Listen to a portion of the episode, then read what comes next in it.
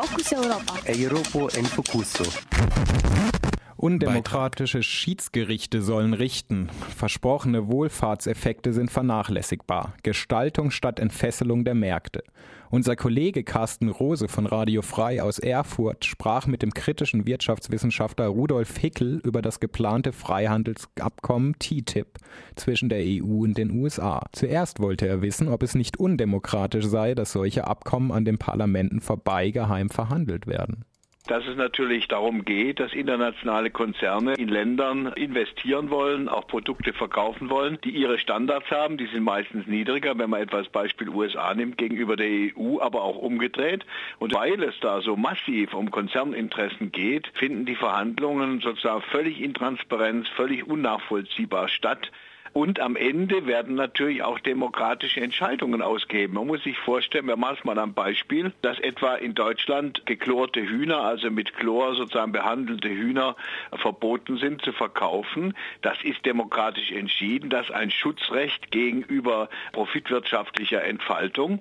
Und wenn jetzt die Konzerne äh, das durchsetzen äh, aus den USA und der EU, dann bedeutet das, dass sozusagen eine demokratische Entscheidung den Profitstrategien zum Opfer fällt. Insoweit ist es auch zutiefst undemokratisch. Mhm. Es gibt ja Kritiker, die sagen, das ist ein Generalangriff oder Generalangriffe auf Verbraucherschutzstandards, Umweltgesetze, Gesetze zur Stabilisierung der Finanzmärkte auf beiden Seiten des Atlantiks.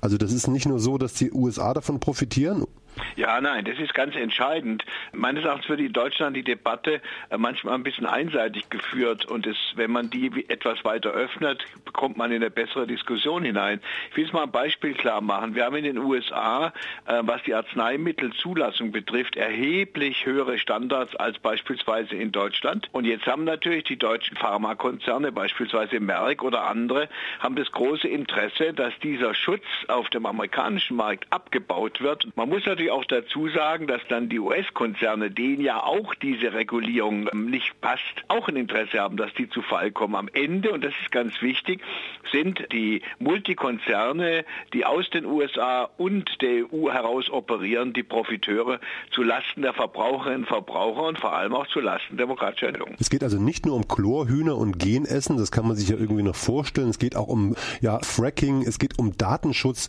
Das ist ja, ja so breit, dass man sich das kaum vorstellen kann. Das betrifft ja viele Bereiche der Wirtschaft, oder? Ja, es gibt ein entscheidendes Argument, das heißt ja auch Handels- und Investitionspartnerschaft. Und Investitionspartnerschaft, das ist sozusagen ein sehr einlullender Begriff. Da geht es um teilweise um richtig brutale Vorgehensweisen.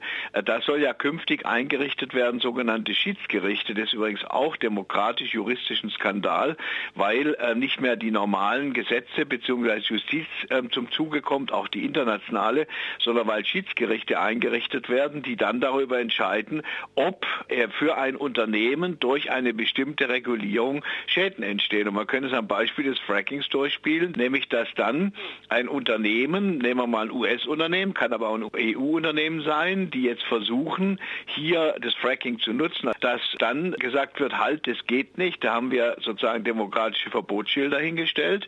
Und dass dann dieses Unternehmen klagt, dass seine Rechte, seine Entfaltungsrechte eingeschränkt werden und wir haben einen ganz anderen Fall, der nicht unmittelbar jetzt was mit dem Handelsabkommen zu tun hat, aber der in die richtige Richtung uns informiert. Das ist Vattenfall. Vattenfall hat die Bundesregierung verklagt gegen die Energiewende, vor allem, dass ihre AKWs nicht mehr benutzt werden können.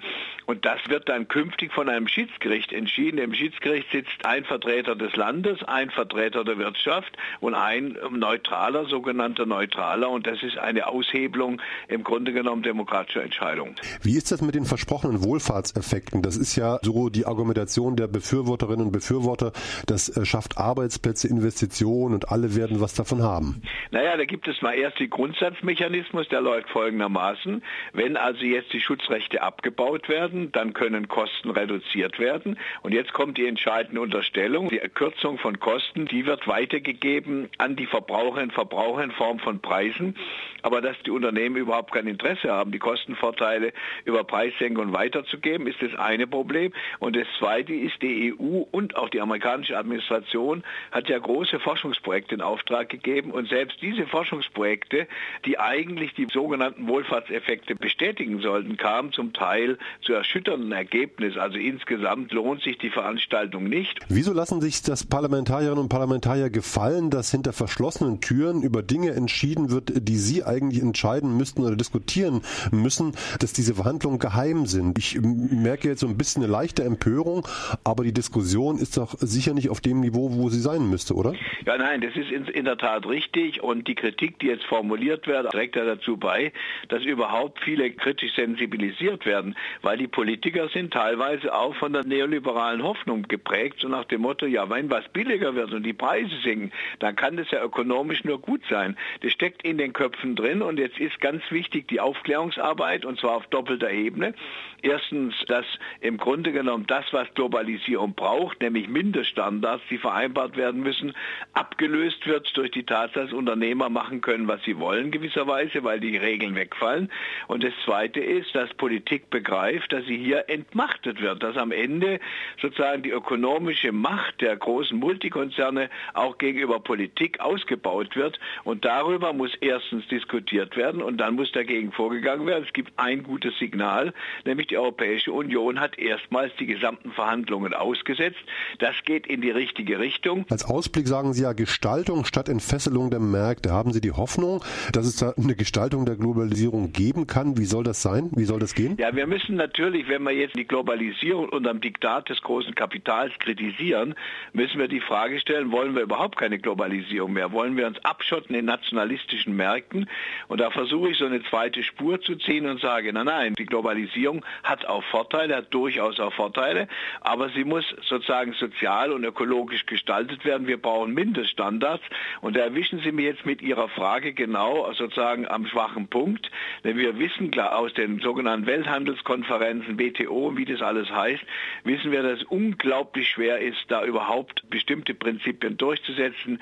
Die jüngste Bali-Konferenz, die dazu stattgefunden hat, ist ja fast in einen Flop geändert. Aber ich sage trotzdem, in die Richtung muss es gehen. Wir müssen eher Standards ausbauen. Wir müssen beispielsweise, das wäre ja auch mal die äh, entscheidende Frage, wenn jetzt mal, sei es bewusst, in Richtung der USA, weil die sonst immer kritisiert wird, wenn sozusagen zugunsten der Verbraucherinnen und Verbraucher die Zulassung zu den Arzneimitteln strenger reguliert ist, warum wird dieses System dann nicht übernommen in andere Länder, beispielsweise in der EU oder in Deutschland? Oder andersherum, wenn in Deutschland derzeit sozusagen Hormonfleisch verboten ist, der derzeit auch noch Genmais, aber da gibt es ja, wackelt ja einiges wegen der, einer unsinnigen Initiative der Kanzlerin. Aber wenn es derzeitig verboten ist, kann man ja die Frage stellen, das Verbot ist ja begründet, warum man diese Argumentation dann auch nicht überträgt auf andere Länder.